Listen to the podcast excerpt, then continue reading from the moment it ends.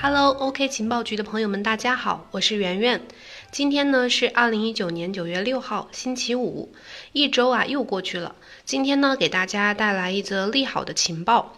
昨天，《华尔街日报》援引知情人士的消息称，三星日前推出了一款叫 Clay TN Phone 版本的 Galaxy Note 十手机，销售地区呢仅限在韩国，售价大概是一千美金。据媒体了解，这款手机呢从外形上和上个月上架的两种类型的 Galaxy Note 十手机相差不大，只不过在开关机时会显示 Clay TN 的标志。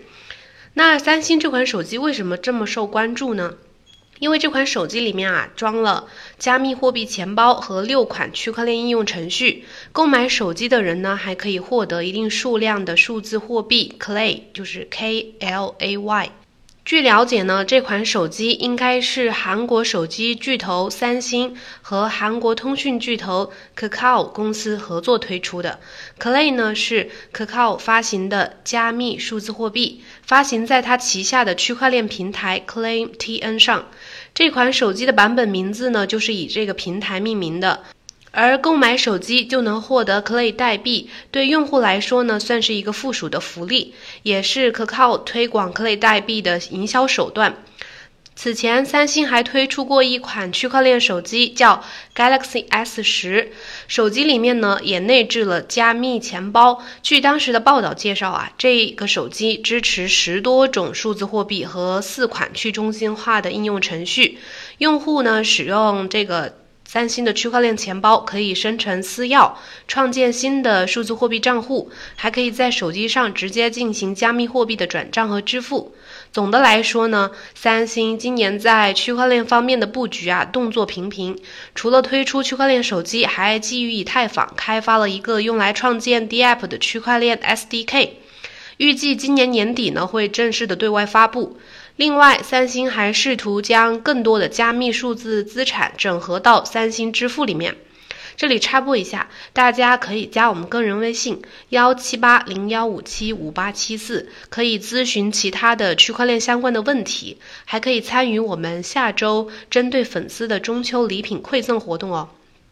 然后接着回到今天的话题。除了三星这样的全球头部大公司呢，韩国已经也有不少的巨头已经站上了区块链的跑道上。比如这次和三星公司合作的互联网通讯巨头可靠。如果大家不太了解这个公司的话，这里圆圆给大家简介一下。可靠呢是一家专注做移动社交和聊天应用的公司，目前在全球拥有大概1.4亿左右的注册用户，旗下呢最大的聊天应用叫。Kakao Talk，它的性质呢，相当于是韩国版的微信，并且目前确实是由中国腾讯担任其第二大股东。Kakao 目前呢，不仅推出了区块链平台，还发行了自己的加密钱包和数字货币，就是前面说的 Clay。今年六月份，Kakao 的区块链平台 Clay TN 主网正式上线。这个平台呢，主要用于开发去中心化的应用，就是我们说的 DApp。接着呢，又紧锣密鼓地开发加密货币钱包。目前传闻是有四款，其中有一款叫 Clip 的钱包，预计今年第四季度会面向用户推出。加密钱包呢，可以直接导入到 Kakao Talk 聊天软件中。还有一个今天的最新讯息跟大家同步一下，就是韩国的娱乐巨头 SM 公司在某开发者大会上宣布要推出加密货币。并建立自己的区块链网络。该公司的技术部门的相关负责人表示呢，他们的目标呢是要开发一个区块链网络，让粉丝更多的参与到娱乐生态系统中，并且利用区块链技术呢来解决目前娱乐行业低效的结算和支付问题。S.M 呢是韩国的一家大型的艺人策划和经纪公司。曾在韩国的证券交易所上市，市值呢约为六亿美金。据国内媒体报道啊，该公司从去年十一月开始，它的股价就总体在走下坡路，大概目前已经下跌了超过百分之四十。如今该公司呢也加入到了区块链的跑道，寻求区块链业务的突破。我想，一方面可能是或许是为了顺应发展趋势，把握机会；另一方面呢，或许其实是他们面对股价下跌的一个补救措施。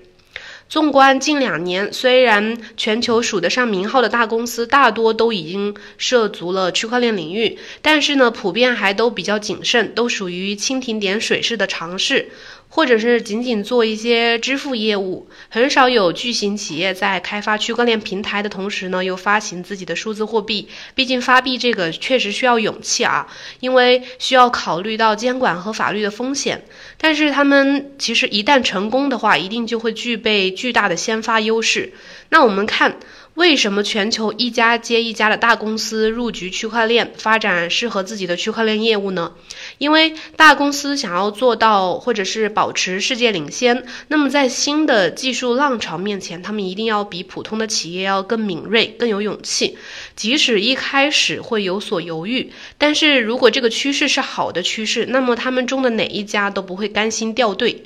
而大公司、大企业入场布局数字货币、加密资产呢，最终会造成什么影响呢？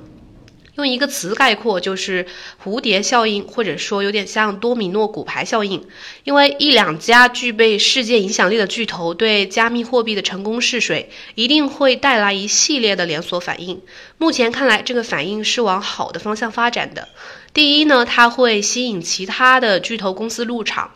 大企业布局加密货币相关业务，一方面肯定是为了寻求自己的新业务机会，加强自身的差异化竞争力；但是另一方面呢，会在行业里面形成一个示范效果，会启发其他的大公司的入场。毕竟巨头之间的 PK 不是明争就是暗斗，谁会放过谁呢？接下来的一两年啊，势必会有更多的公司加入到区块链的赛道。那么第二呢，就是加速会加速加密货币的发展，因为之前有有分析师就说啊，三星的这个区块链手机 S 十，它的影响力可能会超过 ETF 和 BAKKT 的总和。